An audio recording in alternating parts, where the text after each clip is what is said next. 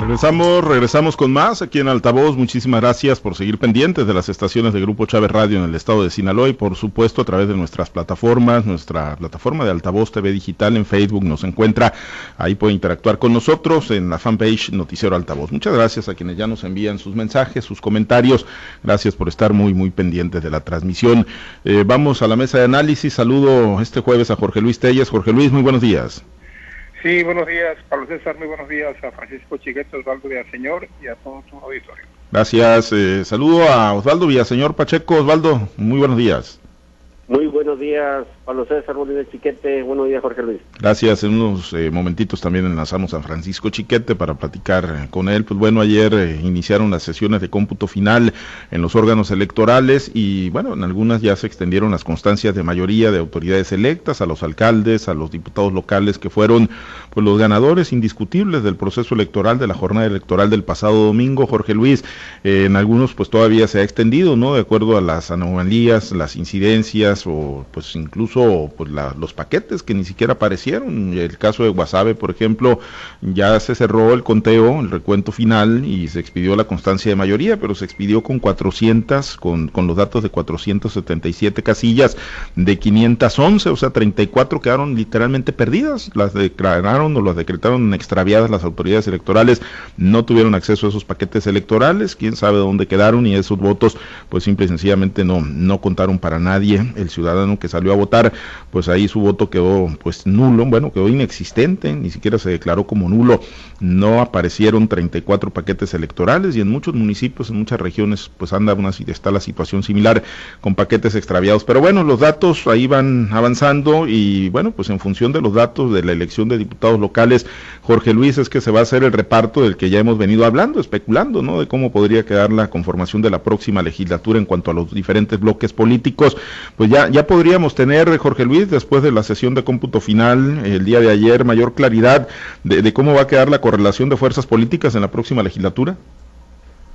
Pues eh, va a ser una vez que se dé, que se oficialicen los resultados, no una vez que los 24 distritos electorales den a conocer su, su, veredicto, su dictamen, su escrutinio final, es hasta entonces cuando se podrá este, llevar a cabo la, la distribución de diputados, no antes, ¿no? Porque son proyecciones y en las proyecciones pues no siempre son exactas. Hay que recordar que aquí en, la en, el, en el cómputo para diputados em, hay variante, ¿no? Entre hay, hay, una variante entre el cómputo de diputados locales y diputados de representación proporcional, porque en las casillas especiales se vota para diputados de representación proporcional. Entre esos votos quizás sean pocos, ¿no? Pero pocos son muchos, pero finalmente mueven el resultado final.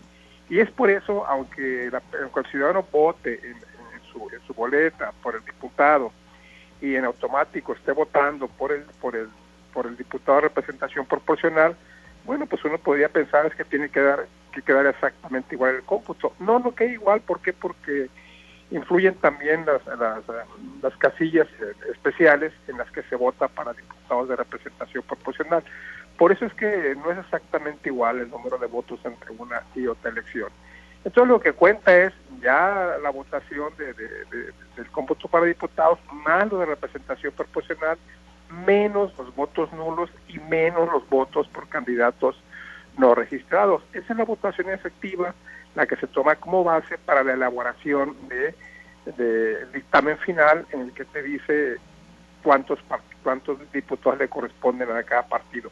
Eso no se podrá saber en tanto no se en tanto no se tenga resultado oficial el final. Lo que hay ahorita pues son proyecciones, ¿no? Proyecciones, estimaciones, eh, cálculos hechos por, por algunos despachos que se han especializado en materia electoral pero que de, ningún modo son definitivos. Además, eh, siempre entran en juego los criterios, ¿no? A la hora de, del reparto de diputados. Parece ser que ahorita lo único seguro es que hay que al PAS no le corresponde ningún diputado, porque PAS está excesivamente sobre representado en, el Congreso del Estado con ocho diputados con solo el 7% de la votación electoral. Entonces no le corresponde porque pues eh, está muy claro que ningún partido puede estar sobre representado más allá del 8% de su votación y subrepresentado con menos del 7% de la votación. no va a ser fácil la asignación de, diputados de representación proporcional porque aquí entran en juego muchos criterios. Está el criterio, por ejemplo, que dice que cada partido, por el solo hecho de que tenga el 3%, tiene derecho a una, a una diputación de representación proporcional. Se contradice igualmente con el tema de la, de la sobrerepresentación y se contrapone también con el criterio que establece que ningún, que ningún partido puede tener más de 24 diputados por ambos principios. Aquí, de acuerdo a los últimos um, a los últimos uh, estudios que se han hecho, análisis, ensayos que han hecho las personas que conocen de esto, están proyectando a, a, Morena únicamente 20 diputados, únicamente 20 diputados, ya incluyendo incluyendo los de mayoría y de representación proporcional. Esto sería 16 más 4, 20. Estarían dando 4 diputados y, con los 8 del PAS está llegando a 28, a 28 diputados, lo que sobrepasa fácilmente la mayoría calificada. Y súmale por ahí el que, el, que le corresponde al Partido del Trabajo también, porque le corresponde un diputado que podría sumarse a esa bancada. Entonces, pues no queda duda, ¿no? Que Morena y aliados van a tener una mayoría calificada sobrada para hacer lo que quieran en la próxima legislatura del Congreso del Estado. Al PRI le están estimando alrededor de ocho diputados. ¿Por qué? Porque el PRI sí está muy, muy subrepresentado. Actualmente el PRI tiene cero diputados. Se le asigna con más de con el 22% de la votación, tuvo cero diputados lo que es una de las paradojas de la ley electoral, la diferencia en, la elección de diputados, de diputados entre Morena, la coalición de Morena y la coalición del PRI es de 12 puntos porcentuales. Entonces, eh, eh, pues hay una subrepresentación muy marcada del PRI, por eso se le están asignando, de acuerdo a estas estimaciones, hasta 8 diputados para que más o menos alcance una, una más o menos alcance un equilibrio entre, entre la subrepresentación y la sobrerepresentación. Ahí están los cálculos hechos por los despachos que, que le entienden este asunto, pero finalmente va a ser hasta el domingo, ya con los resultados oficiales, porque te digo, son estimaciones basadas también en proyecciones, será hasta el domingo, una vez que se tenga en la mano los, los cómputos finales, cuando se proceda a la asignación de diputados. Y aún así, pues siempre queda el recurso, ¿no?, de impugnar ante el Tribunal Estatal Electoral si algún partido considera que no tiene el número suficiente de acuerdo al número de votos obtenidos en las urnas. Pues sí, es, es eh, son eh, pues diversos criterios, ¿no? Vamos a ver por cuál se van las autoridades al hacer la asignación de las eh, diputaciones locales por representación proporcional, porque uno de ellos es el que a nosotros nos han comentado, hay algunos especialistas con, con mayor insistencia, este tema o este que tiene que ver, bueno, ¿qué pasa si, si ganan todas, ¿no? Si tienen absolutamente todas las diputaciones locales por mayoría relativa, como finalmente se está perfilando en los 24 distritos para el bloque Morena Partido Sinaloense. ¿Por qué? Porque eran candidaturas comunes, porque no era una coalición que tuviera siglada, eh, cada una sabíamos cuáles eran las cuotas y ellos internamente, Morena y el Partido Sinaloense, sabían en qué distrito iba pues un candidato afín a cada uno del movimiento, uno al Partido de Cuen, iban 8-16, eso lo sabían, pero era un tema interno de ellos en las candidaturas comunes. Eh, al momento de la postulación y para efectos de la votación, pues ganan todos, nos decían ayer, es que el PAS literalmente ganó 24 diputaciones locales porque postuló a 24 candidatos, aunque unos hayan sido del Partido Sinaloense y otros de Morena, pero postuló a 24 en candidatura común. Morena también postuló a 24, entonces, pues nos dicen no tendrían acceso a diputaciones eh, plurinominales. Bajo el criterio de la sobrerepresentación, bueno, es muy claro que, el partido sinaloense no va a tener diputaciones plurinominales, pero la gran duda es esa, ¿no? Eh, ¿Qué va a ocurrir con, con Morena si efectivamente se le tienen que asignar diputaciones plurinominales o si las 16 restan, bueno, las 16 pluris se tendrían que repartir entre los bloques opositores a Morena y al partido sinaloense? Ahí, ahí vamos a ver, pues, qué criterio es el que prevalece de aquí al domingo. Osvaldo, ¿cómo, ¿Cómo ves eh, pues la conformación que podría tener el Congreso del Estado y por dónde crees que se vayan a inclinar las autoridades al hacer el reparto de las plurinominales?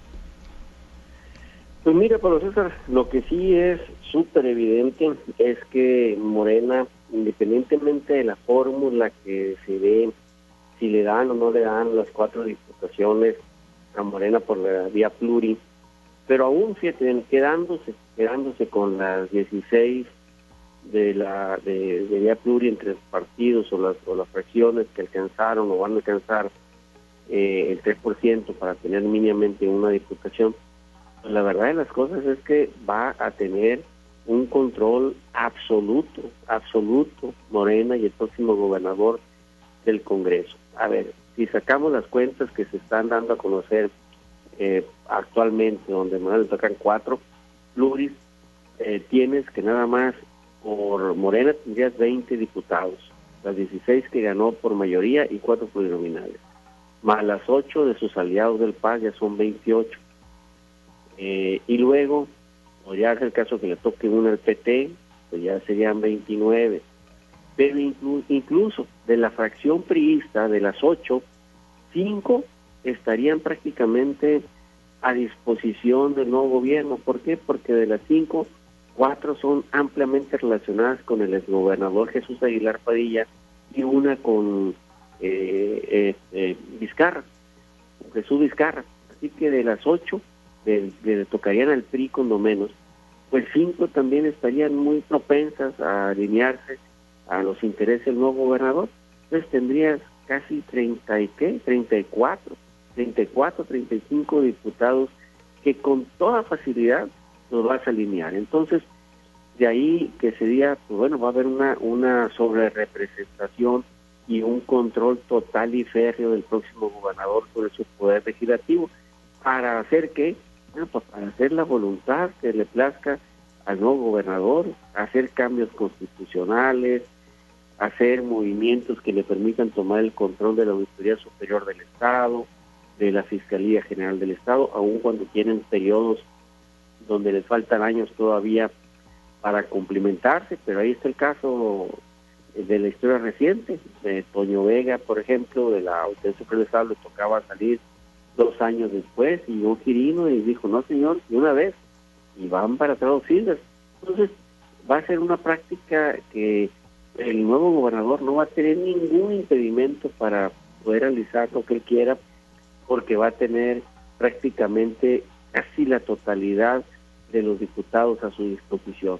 Entonces, eh, creo que independientemente de si le tocan cuatro o tocan cuatro a Morena, el control del Congreso férreo lo va a tener el próximo gobernador Rubén Rocha bueno, pues eh, sí, ¿no? La realidad es que pues nada más es un tema de ver cómo vendría la, la, configuración, pero el control político, pues no cabe la menor duda, Jorge Luis, que lo va a tener Rubén Rocha Moya, no va a tener un alto, un alto nivel de influencia para pues hacer lo que pues él traiga concebido para el estado de Sinaloa, los cambios de fondo estructurales, pues creo que no va a tener absolutamente ningún problema, ninguna, ninguna resistencia ahí en el Congreso del estado de Sinaloa. Y bueno, eso nos lleva pues a otra, a otro asunto, ¿no? Que, que ya planteaba ¿no? Esos perfiles, esos cuadros, esos nombres y apellidos, hombres y mujeres que estarán llegando, ¿no? Los de Morena, bueno, pues ya, ya los conocemos, pero en el caso de, del Partido Revolucionario Institucional, del PAN, eh, que prácticamente pues será la única representación política que tengan, ¿no? Las diputaciones plurinominales, pues en las alcaldías también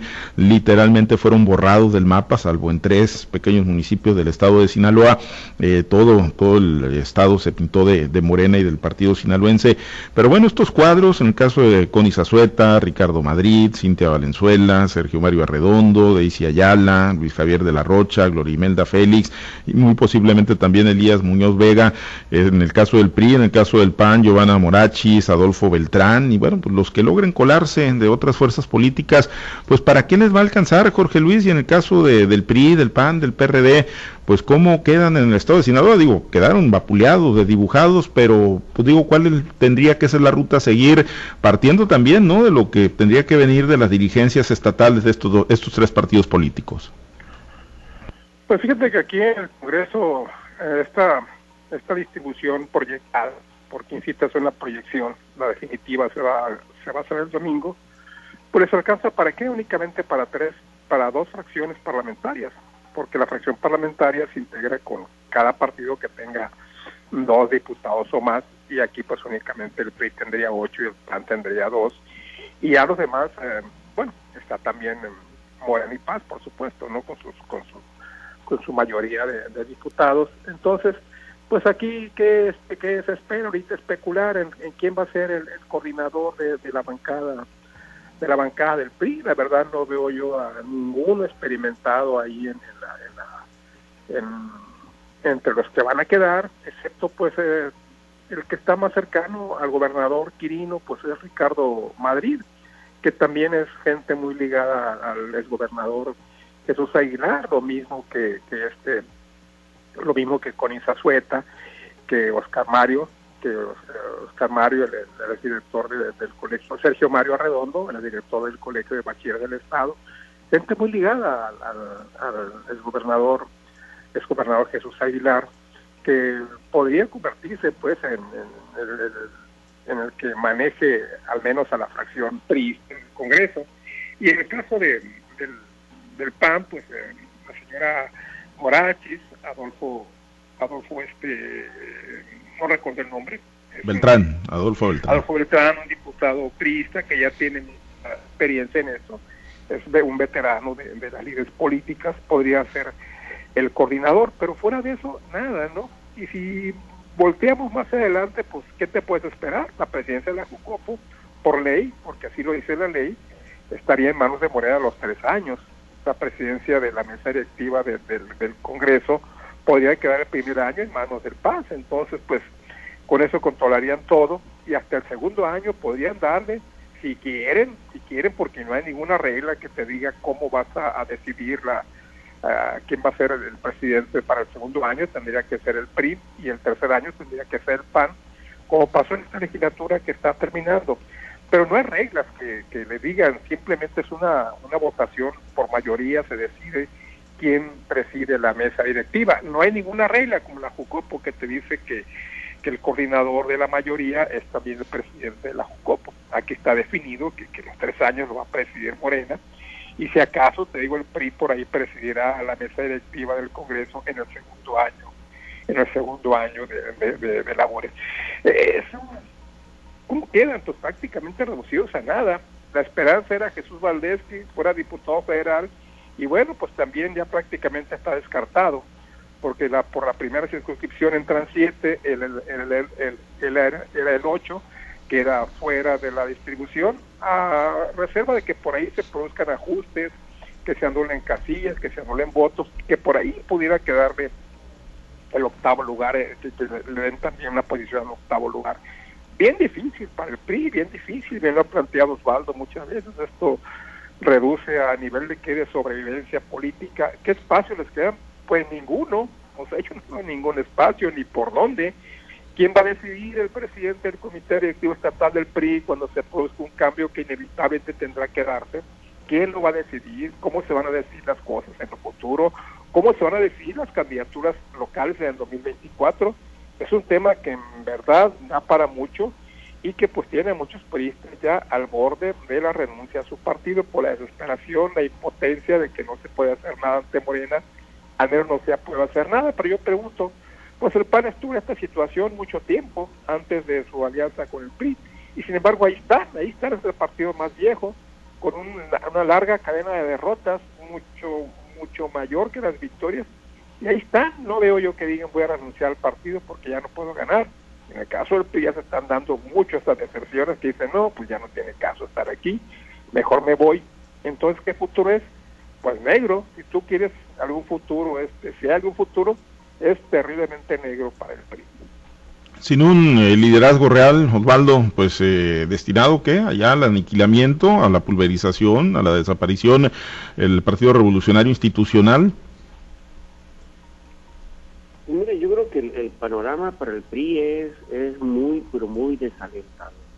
Y lo comentamos incluso en nuestra entrega de ayer, en nuestra columna de ayer. Decíamos, a ver, ¿quién, ¿quiénes van a sobrevivir? Y nos vamos en, en, en un listado así muy a priori decíamos, a ver, ¿quiénes sobreviven? Sobrevive Mario Zamora porque, bueno, se queda todavía en tres años y medio como senador de la República y seguramente se va a reintegrar y le queda María León y le queda el alcalde Rolando Mercado, que fueron los únicos que ganaron una posición, en todas las que estuvieron en disputa fueron los únicos que ganaron. Pero bueno, ni María ni Rolando eh, pues tienen figura estatal. Entonces no es para que puedan emprender un reagrupamiento o puedan emprender toda una acción eh, para revivir el partido o tratar de rescatarlo. Y luego te vas a los personajes de la nomenclatura priista, por llamarlo así, a los gobernadores. Y tendrías que ver pues a un Francisco de la Bastida que está alejado prácticamente de Sinaloa y fuera de circulación. Y tendrías que voltear a ver a un Jesús Aguilar Padilla, pero bueno, pues sin la calidad moral quedó o va a quedar Jesús Aguilar Padilla haber estado del otro lado, del lado de Rubén Rochamoya, y seguramente va a estar más preocupado en quedar bien con Rubén y poner a su disposición los diputados locales pluris de los que va a tener ahí eh, a su disposición los cercanos a él que en otra cosa la verdad las cosas. Y aparte pues no no sería el factor el personaje indicado para ir a un rescate del partido en dado caso que lo quisiera. Yo creo que tampoco lo quiere Jesús Aguilar. Y luego vemos a un Juan Millán pues igual completamente ya desgastado en el PRI una segunda doble traición una doble traición pues ya no no, no encajaría en ser el redentor del partido. Entonces pues no, eh, completamente fuera también de posibilidad de ser el gran, el gran constructor o reconstructor del PRI. Y el gobernador Quirino, bueno, pues vamos a ver cómo queda, cómo queda al final de su sexenio, de eso va a depender si sobrevive o no sobrevive, la forma en cómo termine eh, su gobierno y cómo enfrente los dos primeros años ya como ex gobernador y sobre todo también, o sea, si va a quedar con la suficiente calidad moral para ser el, digamos, el patriarca o el constructor de un partido en dado caso de que quiera también. Mejor ni siquiera habrá un interés en hacerlo. Entonces la gran pregunta es quién, quién va a ir a ponerse al frente, a hacer ese caudillo que motive a, los priistas a recuperar lo que queda de las migajas de ese partido. La verdad la cosa se ve un escenario muy difícil, Jesús Vizcarra pues alejado de la política y también sin ningún interés seguramente en ser el gran reconstructor del partido, pero pues igual manchado con la duda de si apoyó o no apoyó con su gente al nuevo gobernador Rubén Rocha Moya y a, Morena. Entonces, yo creo que no hay, no hay ese caudillo a la vista que pueda ser el gran reconstructor del PRI, que pueda tenerlo de pie y levantado de aquí al 2024 pues sí, muy, muy negro el panorama, muy nublado el panorama para el revolucionario institucional y todas las fuerzas políticas, ¿no? Salvo la de Morena y el partido sinaloense. Por lo pronto, nos despedimos, Osvaldo, pues a la expectativa ahí de los números finales en, los conteos, en los cómputos distritales. Gracias, Osvaldo, excelente día. Nomás un adelanto. A ver. ¿Cómo van a terminar los, grupos, de los, los cómputos distritales y sobre todo los federales? Nomás vamos a dejar la tarea. Observen cómo se cerró el PREP, con cuántas votaciones eh, con cuánta votación se quedan los partidos, sobre todo los nuevos partidos del presidente de la República, y con cuántos van a terminar cuando se acabe el cómputo. Van a tener más, más votos en las mesas que los que tuvieron en las urnas antes del cierre del pleno. Ah, les va a dar eh, vida artificial para tener diputados. Y el próximo lunes, ya que termine todo esto, lo, lo, lo, lo, rebotamos. Bueno, dejémoslo sembrado ahí. Bueno, pues bueno, ahí, vamos a darle seguimiento entonces. Gracias Osvaldo, excelente día. Saludos. Gracias eh, Jorge Luis, muy buen día. Yo creo que la sospecha de Osvaldo va prácticamente sobre el partido Fuerza por México, que es un partido muy ligado a, a Ricardo Monreal y a, y a Morena, al que se le puede dar vida artificial, como pasó con el Partido del Trabajo en cierta ocasión ¿Por qué? Porque si le interesa mucho a Morena mantener ese partido, podría ser que por allá aparezcan votos a favor de, este partido Fuerza por México para darle vida artificial y tener algunos dos o tres diputados en el, en el, en el Congreso de la Unión. Nomás complementando lo que dijo Waldo, yo creo que a los gobernadores ni quieren ni les interesa. Lo que les interesa más bien, en el caso de Quirino, pues, pues que terminar su, su periodo tranquilo y bueno, pues que no se le moleste mucho durante los próximos dos años para que se comience a cerrar eh, su capítulo como gobernador de Sinaloa. Yo creo que a los demás ni les interesa y en este caso pues es evidente que el PRI está mejor posicionado y de acuerdo a su estado de ánimo podría encabezar podría encabezar pues este, una reorganización pues sería evidentemente Mario Zamora en su condición de senador de la República. Fuera de ahí, pues ninguno más. ¿eh? Muy bien, pues vamos a ver quién tiene ese, ese interés, ¿no? De entrarle, pues a esto, ¿no? A tratar de revivir algo que parece, pues, muerto en este momento aquí en Sinaloa. Gracias, Jorge Luis. Muy buen día. Eh, Buenos días. Gracias a los compañeros operadores en las diferentes plazas de Grupo Chávez Radio. Muchas gracias al auditorio, desde luego. Herberto Armenta por su apoyo en la producción y transmisión de Altavoz TV Digital. Nos despedimos. Soy Pablo César Espinosa. Le deseo a usted que tenga un excelente y muy productivo día.